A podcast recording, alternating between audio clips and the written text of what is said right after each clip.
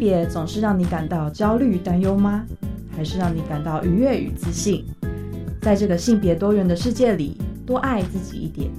让我们支持性别平等。欢迎收听教育电台性别平等 Easy Go。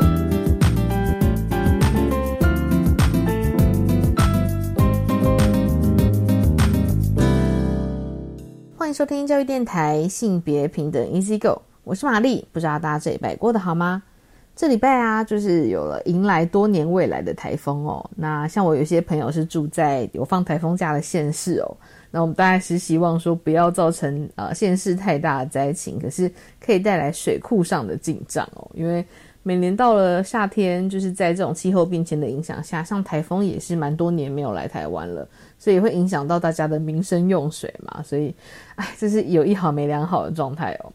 那放台风或者是天气不好呢，在家里面没有办法出门的话呢，哦，像我有些老师的朋友就跟我讲说，我最近啊在开始写教案了。的确，我们要迎来八月了，快要开学了。所以其实不管你是在自己设计下个学期的教案，或者是有些同学们呢是要准备好迎接下个学期的到来哦，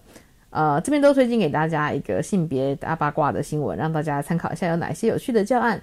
今天的性别大八卦呢，稍后要跟大家分享的是国教署教案呃甄选开跑哦，那包含像去年的小玉的 Deepfake 事件也入啊啊教案里面的内容，所以让学生啊思考这样子的一个数位性别暴力的相关的资讯呢。那今年度呢，也希望看见不同的教案的一个甄选，我们稍后呢再跟大家分享详细的新闻。那今天性别慢慢聊呢，我们要分享的是呃一位社区倡议工作者，他的身份蛮特殊的，他是在社宅里面的清创户哦。所以其实社会住宅里面会有蛮多不一样的团队用清创户的身份参与哦，那这样子有优先入住的一个可能性。但你要做的呢，就是回馈给社区一些相关的方案。那我们今天邀请到的伙伴呢，是一位社宅的清创户小范，但是从他个人求学的生涯，一直到他现在在社区里面推动议题，其实都是非常特别的体验哦。那我们稍后呢，再跟小范一起聊一聊他的推广经验。那我们先进行性别大八卦。性别大八卦。今天的性别大八卦跟大家分享的新闻哦，是关于国教署的性平教案甄选开跑喽。那这是关键评论网的新闻哦，其实里面有整理出像是去年哦过去有入选的这样子一个性平教案哦。那这个活动呢，是由教育部的国教署连续五年都有举办的一个性别平等教案甄选的活动。那也是为了要鼓励哦，教育人员可以去研发性别平等教育相关的课程，并且把议题融入各个领域哦。所以其实今年度呢，是委托国立和美实验学校办理了一百一十二年全国高级中等学校性别平等教育议题融入教案设计的甄选活动，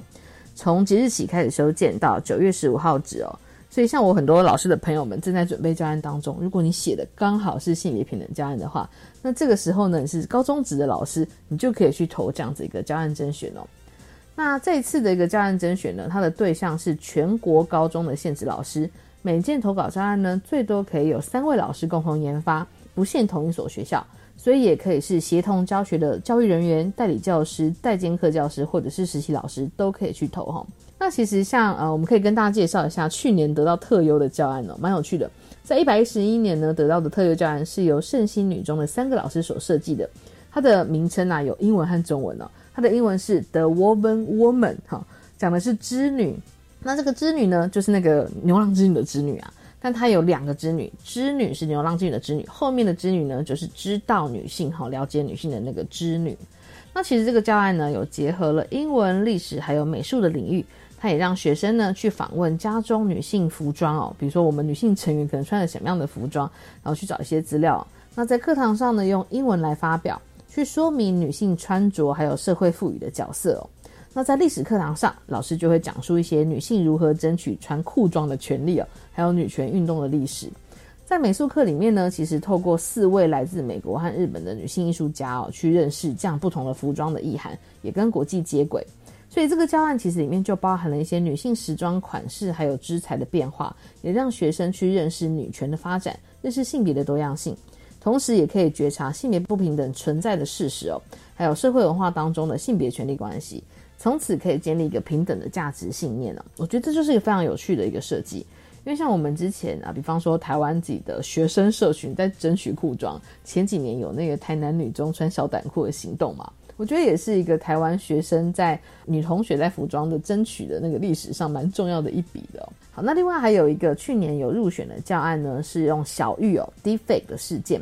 大家如果还记得的话，其实呃过去有个蛮红的 YouTuber 小玉。他曾经就使用 defake 这一款呃软体哦，它是有点像是可以做换脸的 AI 软体，去把很多知名的女生的脸，包含 YouTuber 啊、政治人物啊，或者是名人哈，把他们的脸换到 A 片上，引发轩然大波。哎，他不只是换脸啊，他重点是他还把这些影片拿去做贩售哦。所以其实呢，呃，像是过去的这起事件啊，也引起蛮多立委啊、议员，还有相关的一些涉，就有点像是被迫涉案哦。因为他们的脸就被合成到这一些呃 A V 女优的脸上，超过有一百名女子受害哈。那在一百一十年获得的这个获奖的单位呢，是新竹县的一名高中的老师设计的教案。他把小玉换脸，还有南韩二号房事件，还有脸书有个社团叫做霸社哈，霸道的霸，霸社的这些外流影片呢，所谓的数位性暴力的一个实事。一起结合，让学生在课堂上思考哈，自己应该要如何去参与，或者是如何去遏制这个暴力哈。所以其实像课程也有透过这种数位性别暴力的车票检索的内容，让同学去反思。当你在网络上呢看到这一些性暴力的影像在散布的时候，你每一句卡位或者是要求上车的留言，事实上都是在助长事件的发生。所以呼吁学生我们要下车，或者是你根本不要上车。不要成为数位性别暴力的加害人哦。那这些教案其实真的，我觉得都有非非常好的正向的意义哦。不管是老师在学校里面跟学生一起讨论，或者是孩子们在日常生活当中，都可以留意相关的资源，都非常重要。所以高中的老师们，如果说你们听到这个节目的新闻内容的话，有兴趣，九月十五号之前把握时间，赶快投取教案哦。好的，以上呢就是今天的性别大八卦，稍回来性别慢慢聊。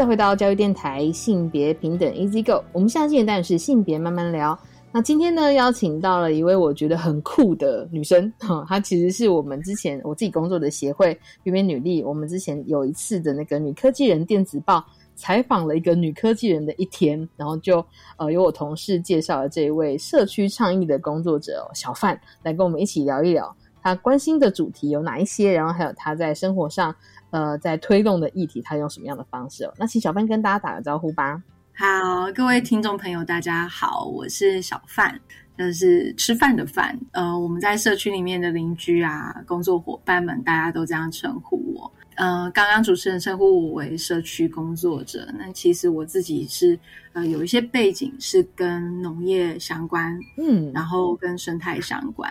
呃，但是呃，就在我的每一个工作。的领域里面，我都发现，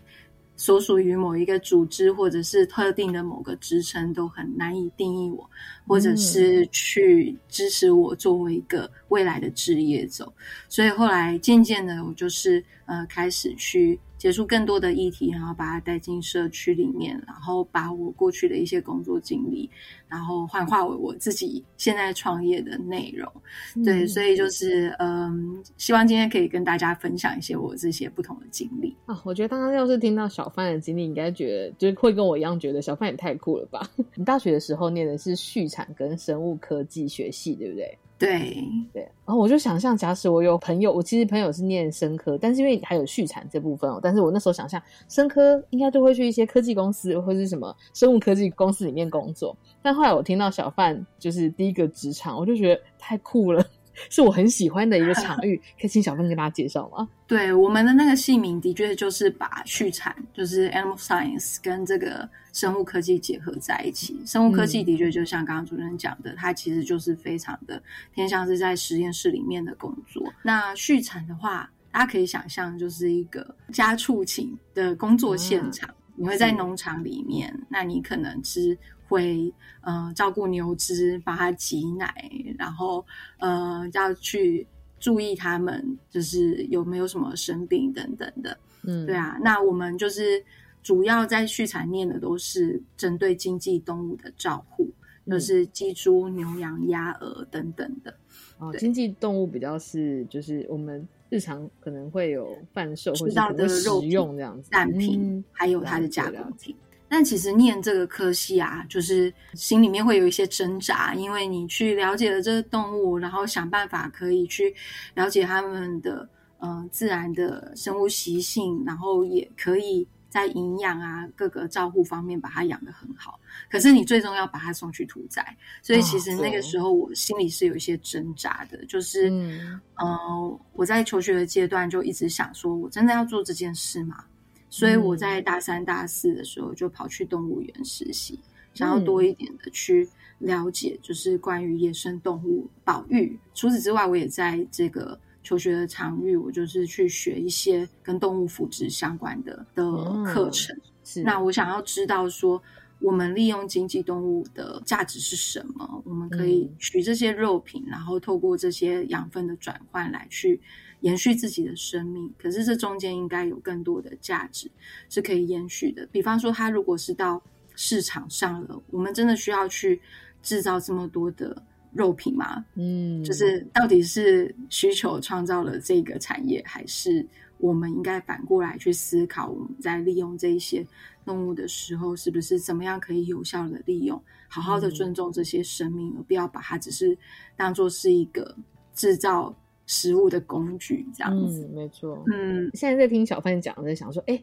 之前我们有讲一些食农相关的主题，就是感觉小范的关怀，其实除了涵盖动物权益之外，也有涵盖到食农教育这部分哦。然后我就想说，但你在大学的时候就已经有这样子的一个观察，或者是有这样子的关怀，在你同学之间，你算是比较特别的 存在吗？是，他们都觉得我很奇怪，我们感情很好，但他不知道为什么我一直要去修外系的课。哦，对，我那时候修了很多对跟生态相关的课程，是是是。然后，所以我研究所之后，我就是去。念生态，所以有点像是一直顺着你关心的这个议题，然后你有一直在探索各式各样的，不管是学科或者是你可能也会去不不一样的场域实习这样子。对对，因为呃，我们常常是在一个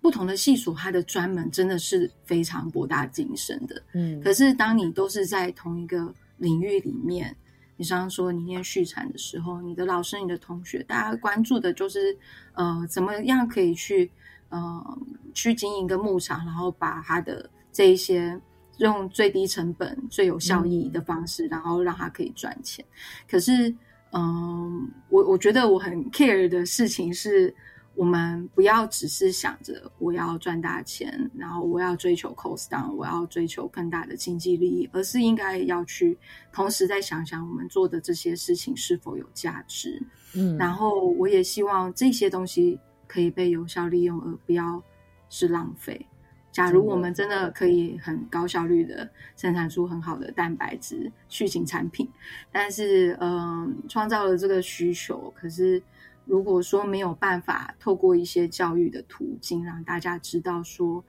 你吃的不只是肉，你同时也是在呃了解你是在摄取另一个来自另一个生物的养分。对，所以其实我们像。一直到我现在在做这个工作，我就一直在希望可以去让大家知道说，哎，我们在生产这些养鸡养鸭吃肉不是不好，但是你要去尊重它，而且我们在养这些动物的过程当中，我们会重视它是否过得开心、健康，然后有没有充足的运动环境，而不要只是把它关在狭小的笼子里，一直喂食养到它可以上市屠宰。对啊，就是会一直很在意这些事情。然后另一方面就是关于就是畜牧业它造成的环境污染，嗯，这个是在呃畜产跟呃生态一直是一个比较对立的产产业，的确也是是，对。但是我同时都去涉略了，因为我想知道正方跟反方个别在想些什么，所以我后来就去念生态嘛。对啊，那大家会说，哎，就是。如果是去做畜牧，它其实是一个非常高污染的产业啊，可能有大量的用水啊、用电啊，然后造成这些环境啊、空气的污染啊等等的。对，但是我觉得这些都是因为过大呃产生的坏处。但其实我们如果可以是小厂经营，嗯，够用够吃就好，用一个最适规模的方式来去做这些事情，那照说它应该会是一个。比较好的状况。嗯，那我现在自己的工作在教大家去做神农教育，其实就是希望，嗯，他们在透过我们呃了解这个我们饲养的鸡鸭，它不是只是肉，它生长在什么样的环境，怎么样可以养得好，那怎么样可以去照顾到他们的健康？那他们越健康越快乐，我们产出来的肉品品品质也会提高，只是你可能要花的时间。哦，饲料的成本会提高，这样子，嗯，对，但我们不要去舍弃掉那些嗯必要的事情，就让它好好的自然成长，然后最后在吃的时候，我们可以好好的，就是把它每一个部位啊，然后都做最大化的利用，然后就是好好的去尊重这个生命，就是谢谢他。对我觉得这是一个蛮重要的事情。那当然不只是畜牧的场域是这样，就是包括如果我们讲的是农粮类的，就是一般的植物稻作等等的，不管是果树啊还是稻米，那其实都是一样的道理。我们不能够都只是为了追求短时间的高收获量，而去牺牲了环境，然后就破坏了环境。所以其实也会在这个面向上面，就是希望大家可以减少一些环境的用药啊，减少施肥用药等等的，然后是好好的去维护整体的地力，然后可以让它是土壤的健康度是提高的，田间的管理是变好的，然后对整体的环境也是友善的。我觉得，要是任何就是想要从事农业，听完小范介绍，应该立刻就有一种我要来研究一下友善农法。跟小范聊天，就是会有一种我很自然而然的会非常认同你在跟我分享的这些理念，这是真的非常厉害的。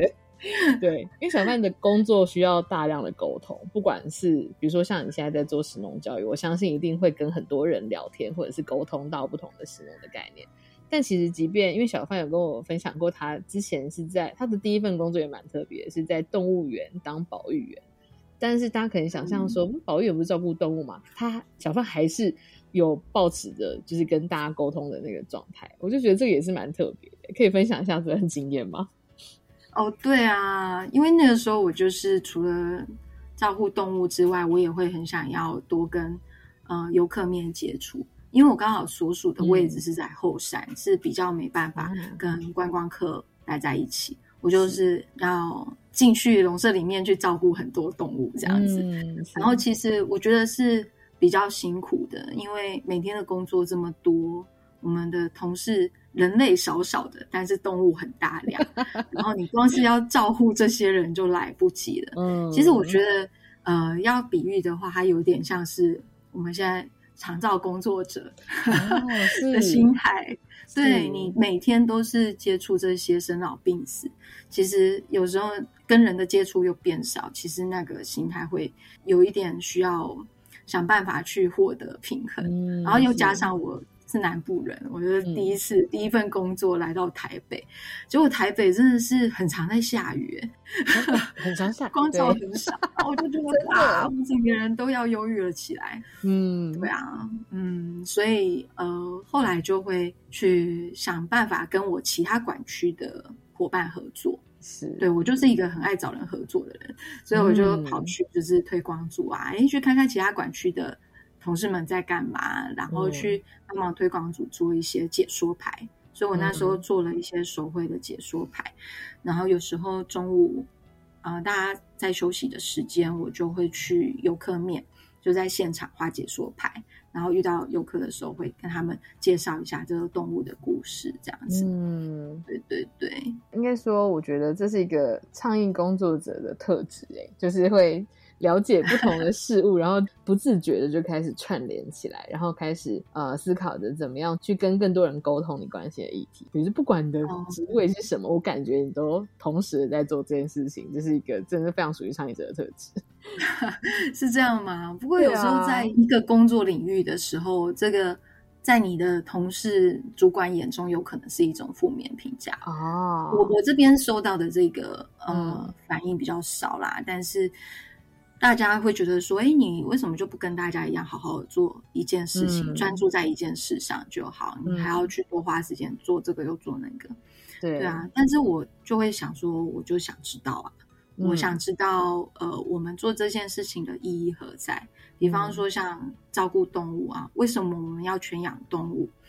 他们在这里的意义是什么？我觉得还是要让这些动物有机会被展示出去。嗯那我们能做的就是把他们照顾好，然后之外还要再把他们为什么收容进来，在这边的故事，还有怎么样照顾他。那呃，现在在野外环境的这个动物，它所处的状况是怎么样的？嗯要可以把它的故事传达给民众知道。那它存在在这个地方，被关在这边才会是有意义的事情。对对，其实这蛮妙的，可能一般的民众不太晓得，大部分的动物园员工其实会不太赞成动物园的存在。哦，我我其实有时候去，我会觉得好像有点难过哎，他们为什么会在这里？就是他们不能在他们生长的原原本应该要生长的场域嘛，就是那些森林或是任何的自然环境，而必须要待在一个嗯动物园里面，让我们看有。时候是不得不啦。对对啊，比方说他可能已经被非法走私，啊，然后被长期被人类饲养很久了，导致他没有办法再回归大自然。对啊，所以其实动物园最重要的是这个域外保育教育的嗯意义。是那有一些收容中心，就是在台湾的野生动物救伤中心，他们可以做到，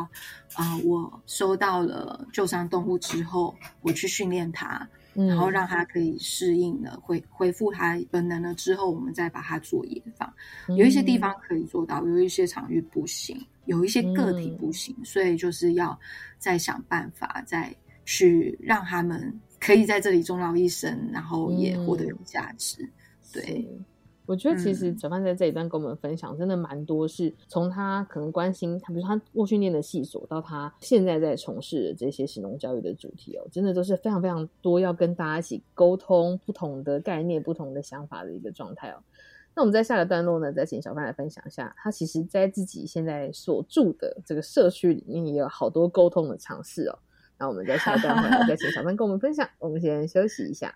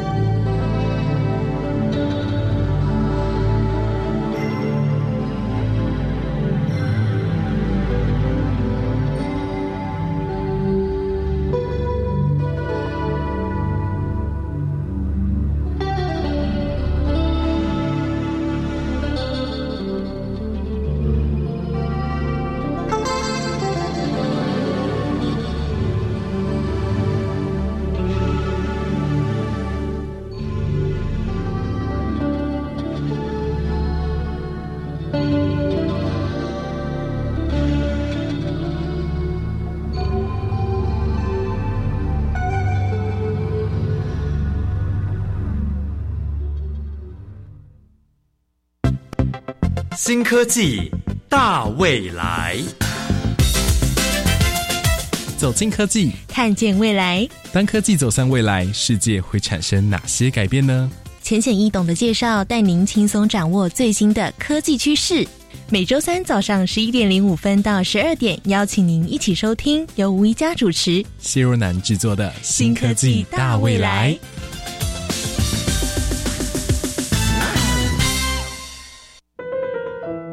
我想利用时间找打工赚钱。我看到网友分享有那种短期薪水高的工作，听说只要帮忙打电话就好。哎，诶，这资讯来源安全吗？安全吧。你要不要一起去啊？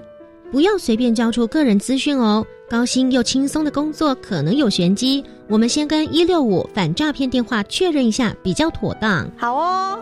以上广告是由教育部提供。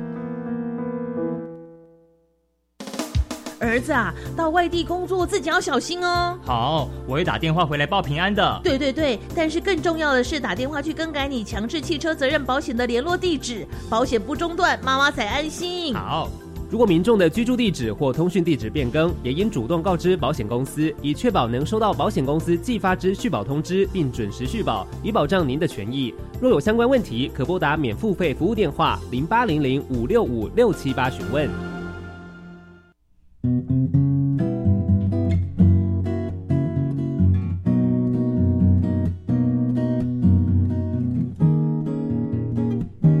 我是苏密苏米恩，你现在收听的是教育电台。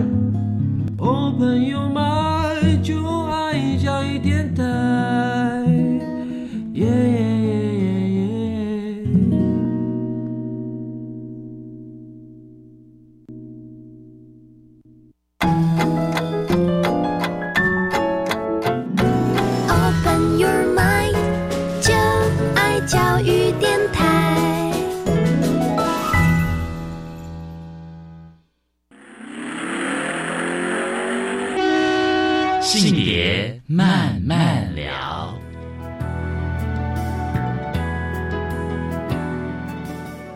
再回到性别慢慢聊。那我们在上个段落呢，跟小范聊了，我就觉得非常特别的，就是小范的，比如说我其实没有想象过我会认识在动物园工作过的人，想象那是跟我完全不同领域的哦。但是我们后来都在倡议的这个领域相会了，但是我们倡议的场合不一样啊、像我们是 NGO 工作者啊、那小范呢本身其实在社区做一些他关心议题的倡议哦。那会有这个身份，其实也很特别。小小范其实是社会住宅的清创户，对吗？对啊，对啊。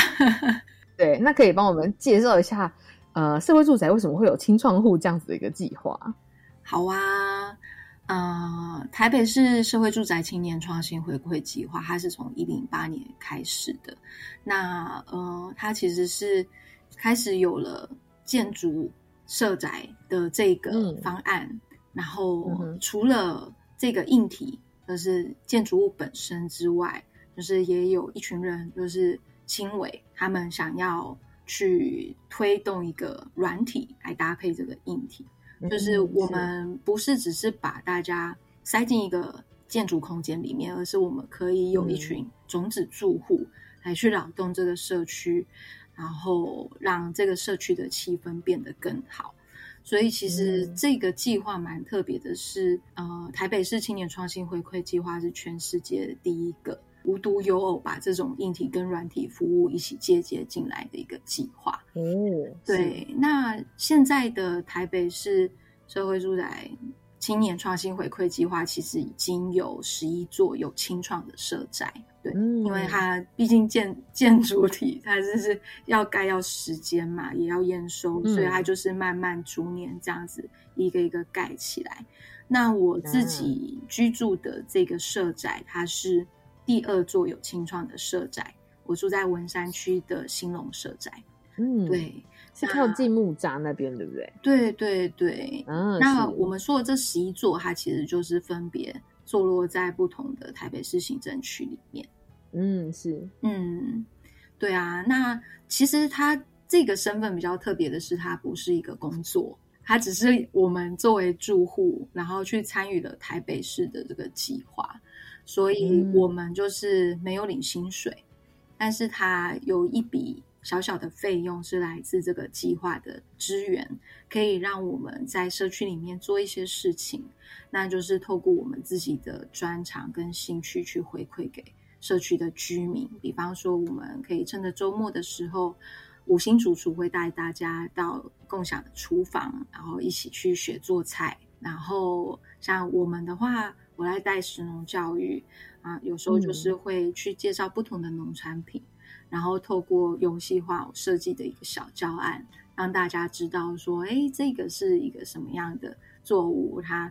我们不是只有买到，就是在市场里面看到的这样，它其实本来生长在什么地方，它有什么特性，然后还有什么奇特的功能，比方说菇菇。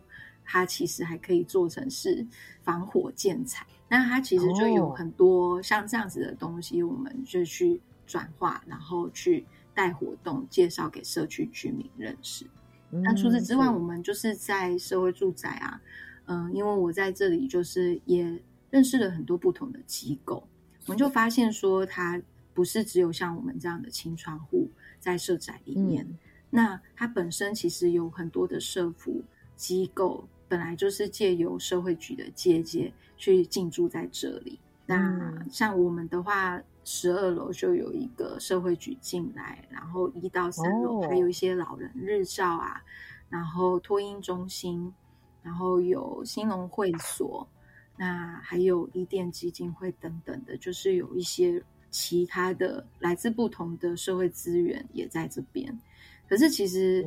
我们就有发现说。大家如果不是社工啊，或者是很了解这些社会资源的人，那大家都即使工作的场域、住的场域很近，但都是各忙各的。所以其实我们就有一种楼下是店面，跟我没关系；楼下是什么组织，跟我没关系。因为大家都关起门来，然后在服务自己的客群，所以就好像没有什么借鉴的机会。但我就是一个前一段有讲，就是一个很想知道别人在干嘛，很想要找人合作的人。对，那其实有时候是他们先来去跟我们认识，说哦想要认识清创，然后刚好就是有认识到，那我就会去跟他介绍我们在做些什么，然后去了解他们在干嘛，然后去设想我们可以合作什么。那比方说像我们这里就有一个。特色的社区大活动是我们已经办理了四年的文山玩通运动会。那它运动会吗？对，运动会就本来我们第一年的时候只是希望可以让居民出来运动，然后我们之前有观察到，大部分都是呃小孩跟大人的活动是拆开来的，大人可能要等小孩去参与什么什么，就很无聊在旁边。但我们希望可以做一个亲子同乐的事情。哦，就是可以让孩子跟大人就是一起，他们去通过运动，去透过竞赛，然后去为自己争取一些荣誉跟奖品。对啊，然后就办着办着越来越大，不知道为什么就越来越大，变成一个年度活动，对不对？对对，本来在社区里就只是在我们十二楼的空中跑道办，后来第二年就办到了公园去，我就借下了一座公园。然后带了附近的里长们，邀请了去公所，跟我们偶然认识的一些伙伴，就在那边办了。然后后来就是觉得哇，公园离我们不远处，但搬桌椅真的是累爆。就大家搬桌椅搬到腰酸背痛，躺了一个礼拜之后，我就觉得不行。下一次如果还要再办运动会，我们可不可以在楼下办就好？所以后来就直接封街。第三年我们就跟。呃，警察局文山一分局这边申请路权，然后去把在社宅前面的这一条道路封起来。我们跟对面有一个国小叫明道国小，我们就把这中间的街封起来，然后又借了对面国小的操场，然后就让整个运动的场域是比较大的。就是，嗯，希望可以做一个很有趣的事情，是让想要运动的人，他不用跑到健身房或大老远的公园去，我们在楼下，在街道上就可以很自然的运动，然后做游戏玩在一起。所以就是，虽然说是办在社区，但是规模没有变小。我感觉你刚刚说封街还借到学校，感觉一年是不是一比一年大？我其实每听起来很有趣。对每年办完这个活动的当下，我都会有一种后悔的感觉。就闹大了，闹大了 为，什么要把自己弄那么累？这样，真但其实的很开心啦，因为来的每个人都是都很开心啊。像我们今年就呃遇到了大雨，我们办在六月四号、嗯那一天，真的是雨大到不行。然后、嗯呃，我们今年的运动就是已经呃做了一些不同的设计，我去希望可以让大家再更在地化一些。那我们附嗯近有一个学校、有一个运动项目很有名，就是景美女中的拔河队，哦，是，我就去跟他们借了绳子。然后我就亲自去跟他们借了超级无敌重的绳子，真的是嗯怎么会这么重？我是看到一个小女生，一个学生，她就是被教练说：“哎、你去拿绳子给他。”他说好好好，然后就帮我搬。然后我就说：“哎、太重了吧，我来拿。”我想说我是大人，拿了我真的是一拿，我觉得我肩膀要脱臼了。那可是专业运动器材。对，所以我后来真的把那个哇东西搬回来的时候，我真的觉得很感动。我就跟大家说，大家要好嗯好拔河，这是冠军加持的绳子。哇，对，然后那天就是大人小孩都来了，然后我们事前其实就跟伙伴们、其他的青创们，我们就沟通好，这个运动项目是有危险性的，所以我也有跟、呃景美女中的教练跟选手们请意，就是建议大家嗯。怎么做会比较安全。所以我们在开始进行前，我就先做一个口头的介绍跟示范，然后嗯。现场就是准备初步手套，让小朋友们就先戴上来这样子。然后那天雨真的下的超大，我真的是已经大到我眼镜上都是都是雨滴，我已经快看不见大家的脸了。然后我还问说：“你们确定真的还要拔河吗？雨下这么大。然后大家就说要，然后他们就是好热血哦！然后旁边有一些人没有报名，还说我也可以加入嘛。那本来就是哇预计一条绳子上面二十个人吧，后来就是变对。成三十四十个人，对，哦大家都进来了，然后就在雨中拔河，就是好，真的觉得很震惊的场景，想象都觉得好壮观。真的，你可以看到小女生，嗯她本来穿的漂漂亮亮洋装来参加，然后她在拔河，欸然后表情超严肃的，很认真。我觉得这真的好特别哦。对，嗯你可以想象，然后呃，我们现场还有一些摊位是邀请全台北市的我们刚刚说的那些青创们来。那啊我本来想说啊，大概只有几个社仔会来吧，没想到十一嗯座都来了。哦，真的除此之外，还有那些文山区的其他在地团队，嗯区公所啊，我们在拔河冒着大雨，然后区公所的课长亲自就是一个一个递毛巾，帮我们在旁边撑伞。然后，对啊，那个感觉就是真不知道怎么说，也很感动。嗯，对啊，而且作为在台北市的社区，因为嗯。像我自己原本不是台北人，我对台北的，我来台北生活或是来台北工作跟居住也有呃大概超过十年的时间，但是我会一直感受到，就是大家好像都是各过各的，对啊。然后不太就算是住在一个社区里，也不太有一个社区感，嗯。跟我原本的老家比起来。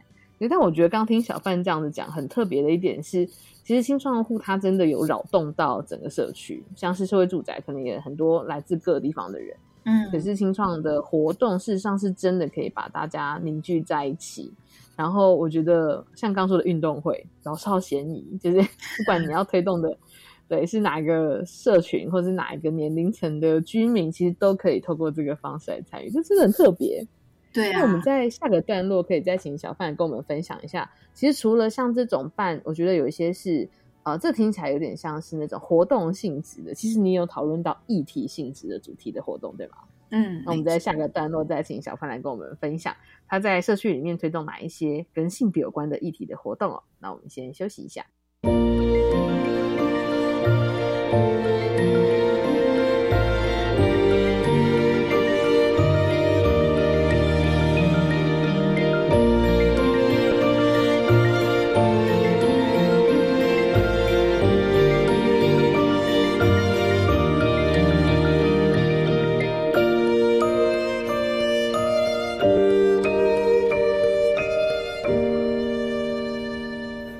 欢迎再回到性别慢慢聊。那我们在最后一段呢，其实想要跟小范继续来聊一下哦。作为青创户，其实呃，除了推动，比如说像我觉得有点像联谊性质吗？就是让大家一起来，社区民众一起来参与的活动之外，其实小范也在自己的计划中也加入了很多跟议题有关的主题，其中还包含性别议题，对吗？啊、是的，对，因为今年就是有受到青委会那边的邀请，他们做了一个平权台北的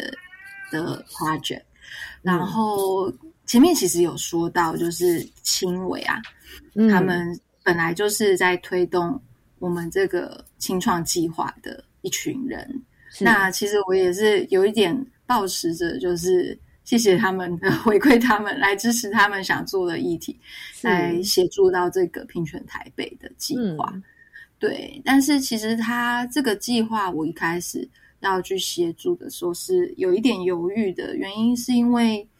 它里面讲到的比较多是多元性别的议题，那大家是希望说可以有嗯、呃跟多元家庭的组成相关的嗯绘本啊、书籍啊、宣导品，然后。嗯做一个常设的展示区。对，在社区里，嗯我们一个经营的公共空间，那那个嗯公共空间它其实是透明的玻璃柜，透明的墙面，所以是嗯你经过的黎明啊、散步啊、回家路上，其实都会看得到它的位置。嗯，对。那其实我一开始的时候很担心的原因，是因为我们知道说，在地有一些居民他是比较保守的，是就是对他可能会比较敏感，或是他嗯有一些既定的成见，嗯所以我们都知道说，哎，如果说要让大家去认识这个议题的话，会是一个比较棘手的状况。嗯。但是，嗯，我其实是有被其他社宅的青创伙伴们感动到的，就是他不只是一个，就是对兴隆社宅这边青创的邀请，他其实也囊括了台北市的很多其他社宅，嗯，然后就有很多很多社宅的伙伴加进来，在他们的社区里面也去协助这个计划。嗯那有些人他可能本身是同性恋者，有些是嗯异性恋者，或者是其他的议体倡议者等等的，嗯或者是他就是无条件支持。嗯对，所以其实我觉得，呃，大家都很愿意去在为了自己关心的事情勇敢的发生。那嗯我其实也希望可以看看我有什么可以协助的，那就是去试着我的任务就是把这样子本来可能稍微敏感一点的议题，让它变得比较软性，让它变得接受度比较高。是，然后也让其他的居民知道说，嗯，我们不是只关心单一个议题或族群，在社宅里面本身就是一个很多元的组成，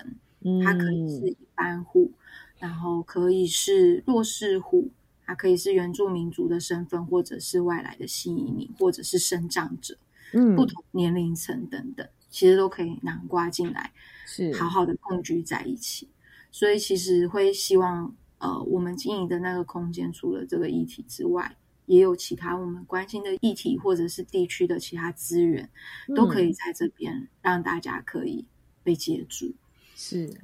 嗯，我觉得这个其实也是多元的，呃，应该说各种多元议题，然后我们可以共同来讨论的一个关键点。因为当然，比方说平权台北可能是从多元性别族群的议题出发，可是正如同小范说的，我觉得像性别议题在各个面向上，可能都会呃每个人都会有因为自己的不同的状态、族群等等的，它其实都是跟你切身相关的议题。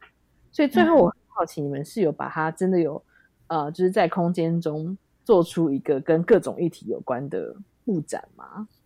有啊，甚至还嗯有其中两面那个透明的墙面、嗯。是贴了那个呃彩虹旗的卡点席的哦，这样 居民一进来想说，哎、这边怎么有彩虹这样子，然后就可以来了解一下的那种感觉。哦，然后最有趣的欸。是，我一开始担心的事情都没有发生，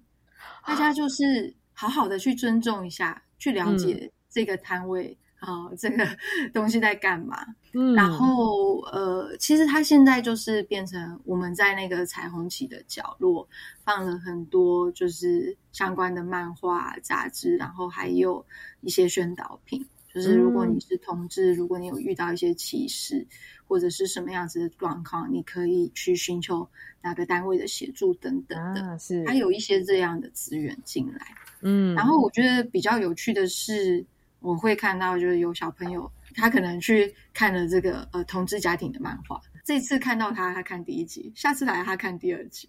就是很认真的 去看完。他渐渐了解，对对对。然后甚至有一些家长，我觉得很有意思，他去带着孩子一起共读，就仿佛他是图书馆里面其他一般会一起看到的亲子读的其中一本，没什么，就大家用一个很开放的心态去看待。但是其实，呃，我也在想说，也许我们可以推这个议题推得顺利的原因，是因为就是本来在社宅里面的清创，大家的活动啊，跟呃带出来的价值本来就是蛮多元的，啊、是是是，对，所以其实大家在做这些事情，也不是强逼硬推，而是就是哎、嗯，这边有这样的资源，你有空的话可以进来看，嗯、你关心的话可以多参与。就是用这种比较软性的方式，然后去重新再介绍一个议题，让大家用可以比较可以接受的方式去触及到这些本来不了解的事情。嗯，因为我觉得其实像多元性别议题在这几年间，包含真的感觉比较讨论起来会不同意见，感觉很紧绷的时候，可能是在那个同性婚姻合法化的公投之前，那时候有好多奇怪的新闻。对，但是在我觉得陆陆续续在这几年间，其实大家慢慢的已经听到很多不同的故事，或者是。其实呃有蛮多机会可以听到，就是比如说同志或者是其他我关心这个呃多元性别议题的人，我的观点是什么？对，所以我觉得就像小范说的，创造一个可以温柔冷静的对话的，或者是了解的空间，或者是呃分享的方式，这真的很重要，因为。有这样子前面的讨论，后面才有机会让他了解不同的议题。对啊，我觉得这跟我过去的工作经验啊，然后还有关心的事情，其实也都是一样的。比方说，我们前面讲到，就是生态跟农业好像很对立，然后呃，多元性别跟异性恋家庭好像是对立，但是其实呃，我觉得这些东西都是在需要互相了解，有一个接触。理解的管道，才能够找到那个可以和平共荣的一个平衡点。对，所以其实也是希望可以去我我在做的事情，就是在转移这些资讯，然后 希望用一个大家可以比较接受的语言，比较软性的语言，然后去了解一下跟我们看起来很不一样的人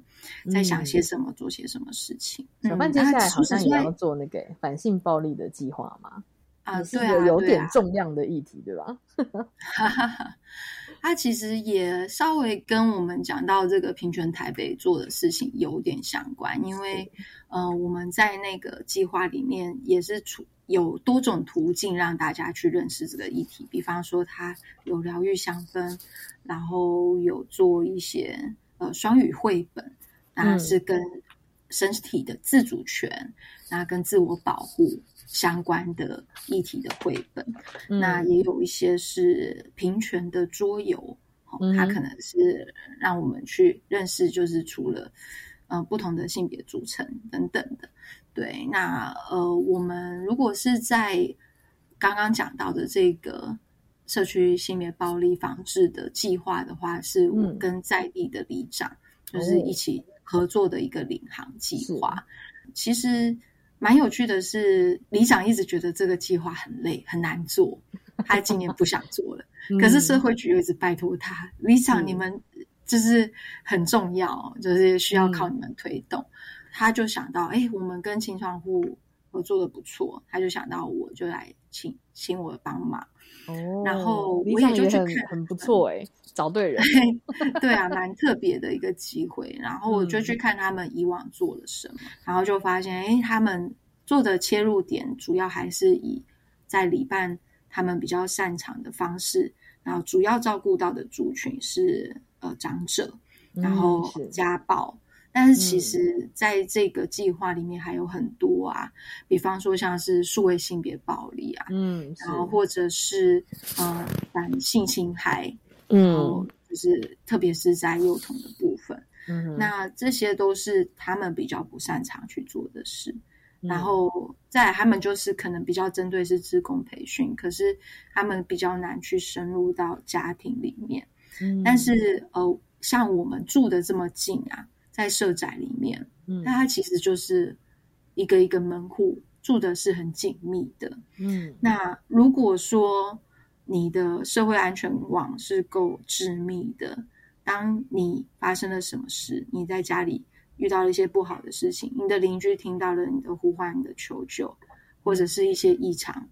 的反应，他可以立即的去提供给你协助。嗯那这个社区本身的安全性就会提高，然后也可以让这些暴力啊，有一些然后不好的问题可以慢慢的去消除。我觉得这个是我们现在在推动这个，希望可以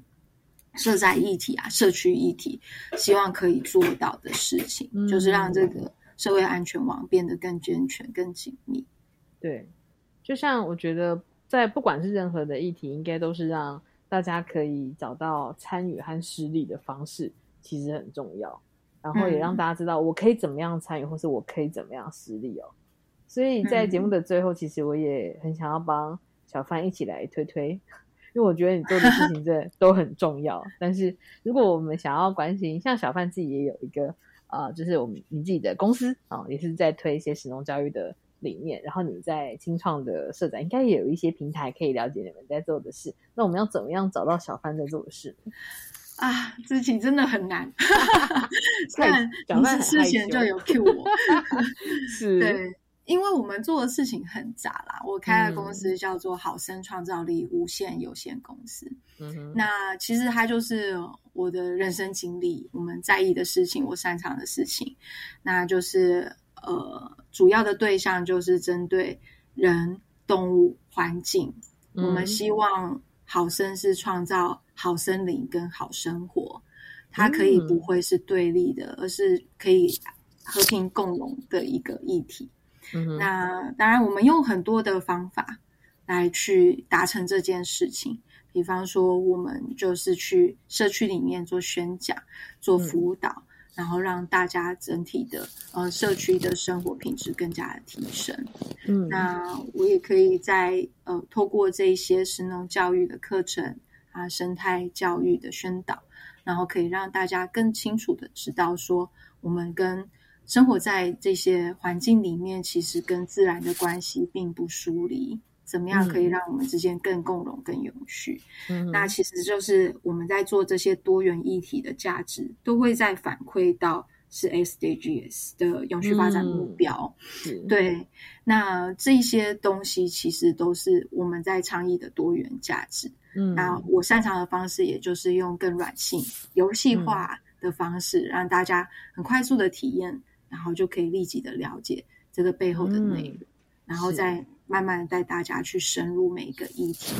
然后去嗯。思考更好的应对方式。所以你可以 Google 好生创造力无限 有限公司，哇你会在各个奇怪的平台看到我们，因为我们的合作伙伴非常多元。更快速的方法是，你可以搜寻 FB 的台北市青年创新回馈计划，啊那也会在里面看到我们。那嗯你也可以更了解关于社区社宅是怎么一回事。那这也是我创业的起点，所以我觉得这个社宅的议题推动很重要。大家可以去想想，在我们现代人的生活里面，我们除了忙于工作、操作自己的日常以外，可以怎么样让生活变得更好？我觉得其实今天跟小范聊一聊，我觉得就是有非常多想到我们都已经可以合作的部分了。就是前面的听众啊，不管是老师还是家长，假使你也想要跟孩子一起聊一聊跟议题有关的主题，然后也想要学着呃用不同的温柔的方式切入的话，非常非常欢迎搜寻好生创造力无限有限公司。是，我觉得创造力无限的欸。好啦，非常谢感谢小范今天来分有人帮我享 promote，我非常推荐大家，其实都可以来跟小范一起共同连接，创造一些有趣的，呃，我们让不同的创意在各个各个议题层面发生哦。那谢谢小范今天的分享，谢谢谢谢大家，谢谢大家收听我们今天的节目，拜拜。拜。